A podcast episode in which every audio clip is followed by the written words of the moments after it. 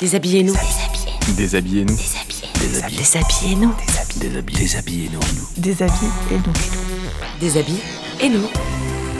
Déshabille-et-nous est le podcast qui donne la parole aux vêtements pour découvrir les vêtements en chair et en os, comprendre leur origine et s'interroger sur leur avenir. Déshabillez-nous. Épisode 3. Le soutien-gorge. Comment les femmes s'en sont libérées. Bonjour, aujourd'hui dans Déshabillez-nous, je rencontre le soutien-gorge. Pour une invention plus que centenaire, cette pièce de lingerie est toujours très jeune, révoltée, frondeuse et a un regard acéré sur ses ancêtres comme sur sa descendance. Aujourd'hui plus que jamais, les dessous font débat. Bonjour, j'avais envie qu'on se rencontre ici en pleine nature. Oui, moi j'avais proposé la statue de la liberté, mais tu avais peur qu'il y ait trop de vent. Mais on est bien ici au milieu de ces petites fleurs bleues. Oui, d'ailleurs, je pense que ce n'est pas un hasard, car nous sommes dans un champ de lin. Et je suis certaine que tu savais qu'à l'origine, j'étais fabriquée dans du lin. D'où le nom de lingerie. Ce sont ces petites fleurs qui ont permis de produire les premiers véritables soutiens-gorge au 19e siècle. Pourquoi les véritables? Il y avait des contrefaçons avant? Faut pas exagérer. Si on remonte aux origines, je suis née dans l'Antiquité. Je me suis déjà vue sur des mosaïques grecques et romaines. À l'époque, on utilisait le tissu pour soutenir la poitrine des femmes. Certaines matrones romaines avaient parfois tellement de poitrine qu'elles utilisaient le cuir. Et c'était plus par confort que pour ne pas montrer les seins. La poitrine n'était pas encore considérée comme érotique. Et elle est devenue quand alors? Il a fallu attendre un peu, quelques siècles même. Il faut dire que je suis très délicate. Le linge est fragile, alors j'ai peu de témoignages de mes ancêtres. On se le transmet de génération en génération. On le recoupe, on le transforme. Faut pas croire que l'upcycling, ça date d'aujourd'hui. Tout ça pour dire que dans les musées, tu ne trouveras rien avant le XVIIe siècle sur le linge de dessous et l'érotisation de la poitrine. Alors s'il n'y a rien dans les musées, toi tu dois bien savoir comment ça se passait. L'histoire des vêtements reflète celle de la lingerie. Je t'explique. Jusqu'au XIVe siècle, les hommes et les femmes s'habillent pareil. C'est à partir de la Renaissance que ça change. La silhouette masculine veut affirmer ses spécificités. La braguette devient saillante, par exemple. Je te fais pas un dessin. La femme, elle, doit être féminine, avoir la taille fine et les seins haut perchés, alors elle porte une cotte. Une cotte, c'est l'ancêtre du corset, c'est ça? Oui, c'est une sorte de tunique à lacets. Tu avais aussi le blio qui te serrait le buste, un garde-corps sous le surcot. En résumé, tout ça ne servait qu'à contraindre le corps des femmes et l'emprisonner. Oui, mais je comprends pas. On emprisonne le corps des femmes, mais on fait sortir la poitrine. Le décolleté était très profond. Oui, la poitrine est mise en avant, mais elle est souvent recouverte par un tassel. C'est un bout d'étoffe triangulaire, souvent noir. Il y en a de très transparents aussi. J'ai même vu des robes qui montraient les seins. Tu penses à Agnès Sorel, au fameux tableau? Oui, elle a inventé cette mode. Des robes faites exprès pour découvrir un sein. On les appelait les robes un sein dehors, un sein dedans. Tu imagines si on faisait ça aujourd'hui? Mais à l'époque, c'était la jambe et le mollet le summum du fantasme, pas la poitrine. D'où la jarretière, les bas, mais j'aurai forcément l'occasion de les rencontrer, ils me raconteront. Aujourd'hui, je suis avec toi, alors parlons de la poitrine et des soutiens-gorge. Oui, moi je peux te raconter tout ce que tu veux. Ce que les femmes ont sur le dos au temps de François Ier, par exemple. Je ne veux pas rentrer dans les détails, c'est super technique. Il y a le dessous menteur, le vertugadin, la basquine, plein de petits pièges qui te font la taille fine et t'empêchent de bouger et surtout de respirer. Après, ce sont des histoires de mode, mais globalement, il y a le corset, le corset, le corset, le corset, le corset. Mais combien de temps les femmes ont dû attendre pour être libérées? Oh là là, pff, longtemps. Le plus fou, c'est que les femmes se baladent cul nu, sans caleçon ni culotte, mais elles sont corsetées. Et, et ce n'est pas de la rigolade, le corset c'est une prison. Dedans, on trouve du tissu, mais aussi des lacets, des baleines, faites avec de véritables fanons de baleines. C'est d'ailleurs pour ça que ça porte ce nom. Il y a aussi du métal, de l'osier. Heureusement, au XVIIIe siècle, Marie-Antoinette lance la mode des robes en chemise. Oui, mais je vois pas ce que ça change. On les enfile par la tête. Et surtout, elles se lassent par derrière, alors le corset devient inutile. Ce sont des robes plus droites, moins encombrantes, un premier pas vers la liberté. On peut remercier Rousseau aussi. La philosophie s'occupe du corset. Oui, c'est vrai, c'est dans Émile ou de l'éducation que Rousseau condamne l'usage de ces corps de baleine qui coupent la femme en deux comme une guêpe. Et on peut remercier les miroirs aussi. Les miroirs? Au XVIIIe siècle, on commence à se voir en pied dans les miroirs. Avant, on n'avait pas la technique pour faire de grands miroirs.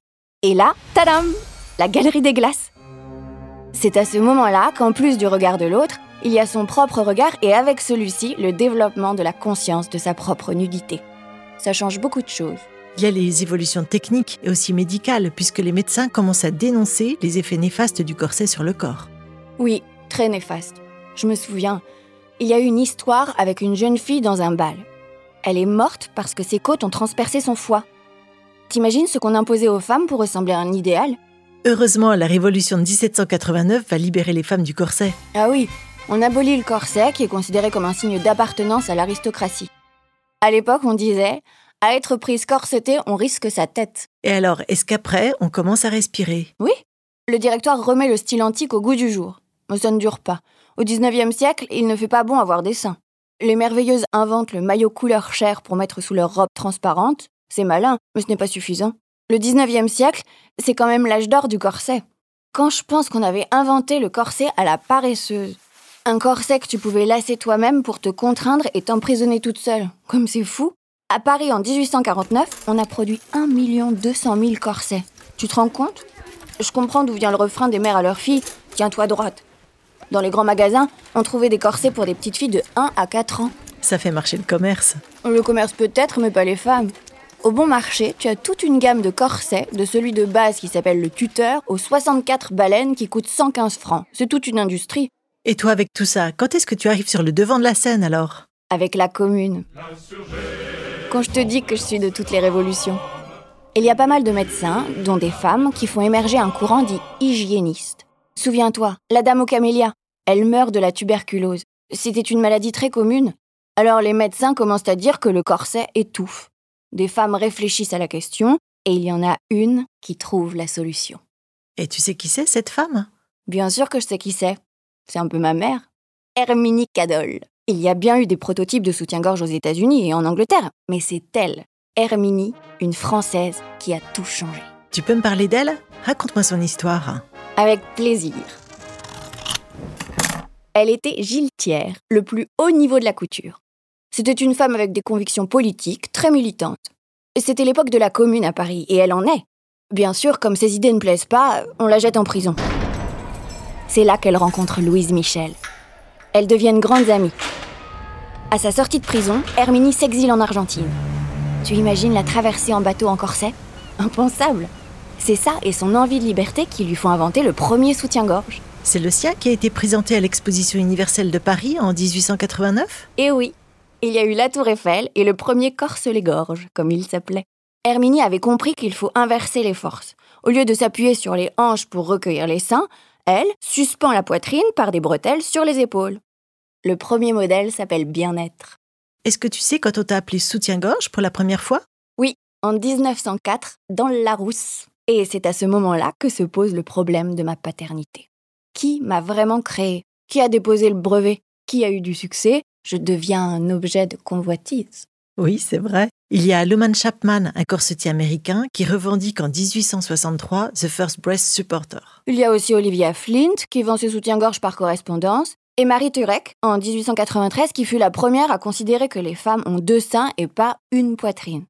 Elle crée une petite brassière avec un emplacement pour chaque sein. On va appeler ça le divorce. Il y a aussi les frères Warner, qui ont acheté l'idée de la jeune Mary Phelps, une jeune féministe qui a créé un soutien-gorge avec deux mouchoirs et des rubans de soie pour pouvoir porter sa robe de soirée. Bref, sans vouloir faire de jeu de mots, il y a du monde au balcon. Le marché est de plus en plus grand, de plus en plus de monde te porte. C'est l'âge d'or du soutien-gorge. On trouve deux catégories. Celui pour les femmes qui se doivent d'être convenables, pour les bourgeoises, alors pas d'excentricité, et celui pour les femmes moins convenables qui mettent de la lingerie fine. C'est l'époque des Mata Hari, des Cléo de Mérode. Tu savais qu'Herminie Cadol faisait des corsets pour Mata Hari avec de petites poches secrètes pour glisser des messages dedans? À ce moment-là, tu intéresses les femmes, mais les hommes aussi. Et du coup, la couture s'intéresse à toi. Oui, c'est le début. Toutes les femmes ne me portent pas encore. Mais certains couturiers pensent à moi. Comme Madeleine Vionnet, Nicole Groux et surtout Paul Poiret. Pourquoi surtout Paul Poiret? Parce qu'il révolutionne la mode. C'était l'époque de la silhouette en S. Tu imagines? Les femmes devaient ressembler à la lettre S. Bonjour les scolioses. Alors il dit, c'était l'époque du corset, je lui livrais la guerre au nom de la liberté, je préconisais la chute du corset et l'adoption du soutien-gorge. En gros, il exclut le corset de toutes ses créations et déplace le centre de la silhouette, de la taille, vers les épaules. Poiret, le magnifique, disait-on à l'époque. Poiret, c'était début 20e. J'imagine que la Première Guerre mondiale a aussi changé la donne. Ben, elle m'a libérée, figure-toi. Pendant que les hommes sont au front, les femmes sont obligées de travailler. Les jupes raccourcissent, les corsets rétrécissent. Les dames doivent s'habiller toutes seules. Leur personnel de maison est parti travailler dans les usines. Les femmes commencent à me porter comme brassière. Un simple morceau de tissu qui aplatit les seins, je dois dire. Attends, je comprends pas. Un soutien-gorge qui ne soutient pas la poitrine? Oui, mais il faut replacer dans le contexte. Avec la guerre, il y a pénurie de tout. La brassière, c'est facile à fabriquer et facile à laver, et surtout, c'est confortable, ce dont les femmes ont vraiment besoin à ce moment-là. Elles sont munitionnettes, infirmières, maréchal ferrant, ce sont les piliers de l'effort de guerre. La guerre leur apporte la liberté de mouvement. Et après la guerre alors? Tu imagines bien que les femmes n'ont pas envie de retourner dans le passé. Vive l'avant-garde Le jazz, Mistinguette, Coco Chanel qui invente le style garçon, cheveux coupés courts, lignes fluides, jersey. Autant te dire que je ne suis pas là pour mettre la poitrine en avant. Gabrielle Chanel disait qu'elle avait rendu aux femmes leur liberté. Et c'est vrai qu'avec moins de seins, si je peux dire, elles ont plus de pouvoir. J'aplatis la poitrine, mais je donne de la puissance aux femmes. Les années folles me donnent raison. J'émancipe les femmes. Oui, mais il me semble que les années 30 remettent les femmes au fourneau. La mode reflète l'évolution de la société, ce n'est pas nouveau. En gros, les hommes veulent reprendre du pouvoir, donc leurs costumes ont de nouveau les épaules larges, et les femmes, elles, découvrent les bonnets. C'est-à-dire? Tu sais, les bonnets, c'est une invention de la marque Camp en 1932 qui les classe par lettres A, B, C, jusqu'à D à l'époque. Je commence à me ressembler. Puis ce sont les marques Bally et surtout Warner qui développent cette invention, qui contribue largement à mon évolution et au confort des femmes. Tu savais que l'actrice Mae West mesurait 1m52 et faisait du 85D Tellement impressionnant que les aviateurs américains avaient appelé leur gilet de sauvetage Mae West en son honneur. Kemp a inventé les bonnets en 32 et il y a eu plein d'inventions après. Ah oui, je deviens beaucoup plus confortable. On m'ajoute des fermetures à crochets, des baleines pour faire des armatures, pour sculpter la poitrine. C'est à ce moment-là que je deviens telle qu'on me connaît aujourd'hui. Il y a beaucoup de marques qui se créent, et celles qui sont là sont florissantes. Herminie Cadol, par exemple, faisait travailler jusqu'à 200 ouvrières dans ses ateliers. Et ce sont les progrès du textile qui me font descendre de mon piédestal. Qu'est-ce que tu veux dire? Avant les années 30, je suis réservée à une certaine élite. Au départ, comme je te disais tout à l'heure, je suis en lin, tu te souviens? Dans les années 20, je m'essaie à la soie, à la batiste ou la mousseline. En 1930, les textiles évoluent, le polyester apparaît. À partir de là, tout change. Je suis moins chère et plus extravagante. Je peux commencer à porter des motifs et des couleurs. Je suis pêche, abricot, bleu pâle. Au même moment, la dentelle passe en fabrication mécanique et devient beaucoup plus accessible. Bref, ma clientèle s'élargit et se rajeunit aussi. Et en plus, tu as des campagnes de publicité. Oui, les publicités des grands magasins. Mais ma meilleure pub, c'est Hollywood. C'est-à-dire L'actrice Jane Russell, de Two and Only Jane, comme on disait à l'époque. Il faut dire qu'elle me portait en 90D. Howard Hughes, le réalisateur de The Outlaw, crée pour Jane un modèle à armature qui rend les seins très pointus. C'était l'époque du boulet de bras aux États-Unis. Une couture circulaire qui donne un look de missile au sein. Bref, Howard Hughes tourne son film en 1941, mais à cause de moi, il ne sortira qu'en 46. Pourquoi? À cause de toi? Jane trouve que le soutien-gorge fait exprès pour elle n'est pas confortable du tout. Alors elle a tourné le film avec le sien, sans mettre les bretelles. C'était très érotique à l'image, mais ça n'a pas plu du tout au code Hayes, le code de bonne conduite de l'Amérique puritaine des années 40. Résultat, film blacklisté en raison de l'agressivité de la poitrine de Jane Russell. Il faudra attendre 1946 pour voir le film. Après la Deuxième Guerre mondiale, donc, quand les femmes ont enfin le droit de vote. Oui, mais ce n'est pas pour autant qu'elles ont tous les droits sur leur corps.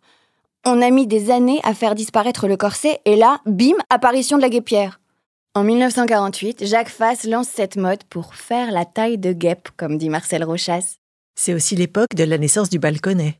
Marie-Rose Le Bigot l'invente pour Carven. Elle raconte son idée. Carven aime les corps libres, dégagés. Il s'agissait d'habiller le mouvement. Le push-up, ça ne date pas d'hier. Encore une invention qui sera brevetée. Et dans les années 50, que deviens-tu? Ah, les années 50, c'est les années nylon. Inventé un peu plus tôt par Dupont de Nemours, il est partout. Dans les bas nylon, évidemment. Aussi dans les soutiens-gorge Bien sûr. En fait, la majorité des soutiens-gorge d'après-guerre sont en toile de parachute, fabriqués avec les stocks de l'armée et reteints en rose. J'ai entendu parler d'un modèle très secret Ah, celui-là, je l'adore. C'est un ovni. Je compte sur toi, on garde ça entre nous. Hein. Le secret, c'est ça.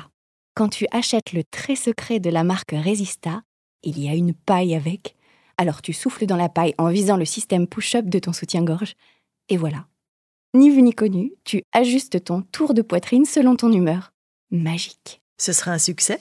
Pas tant que ça. Cela dit, la marque française Scandal commercialisera aussi ce soutien-gorge gonflable sous le nom de Very Secret. Et les années 60, tu es sur tous les fronts? Je suis surtout en lycra. Le lycra arrive. Avec cette fibre, j'ai maintenant toutes les qualités. Je suis légère, stretch, facile à laver, rapide à sécher. Et je te parle pas de l'apparition des bretelles extensibles. C'est la société Warner qui crée ça. Les bretelles extensibles, c'est un succès immédiat? Tellement que toutes les marques se ruent sur cette invention et adoptent la même communication. Tu es trop jeune pour te souvenir, mais dans les pubs, les mannequins avaient le même geste.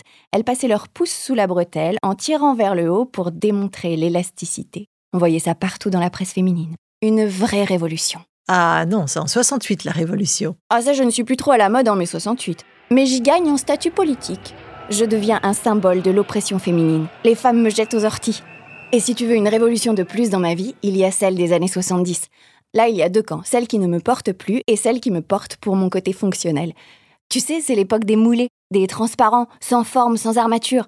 Les marques 8 et DIM sont sur ce créneau. Le cœur croisé de Playtex. Je ne suis plus le soutien-gorge de mes débuts. Énormément de marques font faillite. J'imagine qu'il y en a d'autres qui naissent. Il y a Chantal Thomas en France qui révolutionne l'idée de la lingerie.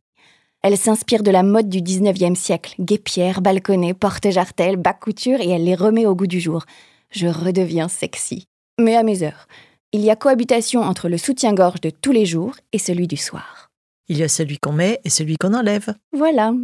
Ça devient aussi un peu plus compliqué. Il y a celui qu'on met et qu'on ne devrait pas enlever. Euh, pourquoi? Regardez-moi dans les yeux. Tu te souviens? Ah, Ever Zigova, 1994. Oui. Tu te rends compte? La marque Wonderbra existait depuis 1939. Mais avec cette publicité, elle bat un record mondial, plus de 1 600 000 exemplaires vendus dans le monde. Un succès incroyable. Par contre, mieux vaut garder son soutien-gorge. L'effet push-up, c'est délicat à gérer. Maintenant que tu es devenu adulte, tu sais qui tu es. Tu t'essaies de nouvelles expériences. Les défilés Victoria's Secret, par exemple. Je me souviens. Le premier a eu lieu en 1995. Mais c'est avec la diffusion en ligne que tout a explosé. Là encore, un record. 12 millions de téléspectateurs en 2001. Aujourd'hui, la marque n'a plus le vent en poupe, et ça ne se fait plus. On trouve que c'est anti-féministe. Depuis les années 2000, tu as des envies, des projets? Tu sais, depuis que j'existe, j'ai été tour à tour un moyen d'oppression des femmes et de libération. Aujourd'hui, ce sont les femmes qui choisissent de me porter ou non. De me porter certains jours ou pas. De me porter parce qu'elles font du sport, ou de pas me porter du tout, parce qu'elles vont à Cannes en robe à très fine bretelle. Tu te souviens de Sophie Marceau en 2015 Je suis devenue un choix après avoir eu plusieurs vies. Et aujourd'hui, tu te sens comment? Oh, j'ai quelques frayeurs. Ils ont quand même inventé le soutif adhésif pour se passer de moi. Une espèce de sparadrap que tu te colles sous les seins et qui est censé les faire remonter. Pas confortable, pas glam, pas écolo, pas durable. Celui-là, on peut le brûler. Je n'ai pas traversé tout ça pour me retrouver comme un vulgaire sparadrap. Je préfère mes moments de gloire, comme quand Madonna m'a porté. Ah, le blond d'Ambition Tour en 1994. Le sublime corset rose inventé par Jean-Paul Gaultier pour Madonna, oui. Et Galliano, tu me disais que tu aimais bien sa façon de revisiter l'histoire. Ah, quand il était chez Dior, on s'est bien amusé. En 2005, par exemple, pour le défilé couture automne-hiver, il avait fait toute une collection où il jouait avec la transparence. Tu te rappelles de ce que ça a donné? Galliano chez Dior, on s'ennuyait jamais. Les défilés, c'était des spectacles. Ah oui, moi j'étais aux premières loges. En 2018, d'ailleurs, quand il a conçu la collection pour Maison Margiela, il m'a fait défiler par-dessus les vêtements. J'étais vert fluo, rose vif. Qu'est-ce que je me suis amusée Et aujourd'hui, tu t'amuses toujours? Toujours. Tant que la pesanteur existera, on aura besoin de moi. En France, les femmes dépensent en moyenne 100 euros par an en lingerie et le chiffre est en croissance. Il y a beaucoup de marques qui émergent, basées sur le bien-être, le sustainable, la liberté des formes. Aujourd'hui, le corps est plus important que la tête. Les femmes veulent la liberté de leur corps et de leur forme. Alors plein de marques sont là pour répondre à toutes les envies comme Livy, Anna Schaff, Isée. Quel est le plus important pour toi? Que je sois choisie et pas imposée. Je ne suis pas un vêtement qu'on peut transmettre, alors autant m'acheter en conscience comme on dit aujourd'hui. Mais surtout, j'aimerais bien que ces petites fleurs de lin continuent à fleurir tous les ans. Ça me rappelle ma jeunesse. Et voilà, déshabillez-nous, c'est fini pour aujourd'hui. Merci pour votre écoute. Pour ne pas rater nos prochains épisodes, abonnez-vous. Déshabillez-nous est façonné et cousu main par Hélène Altman bien ajusté et agrafé par Engel.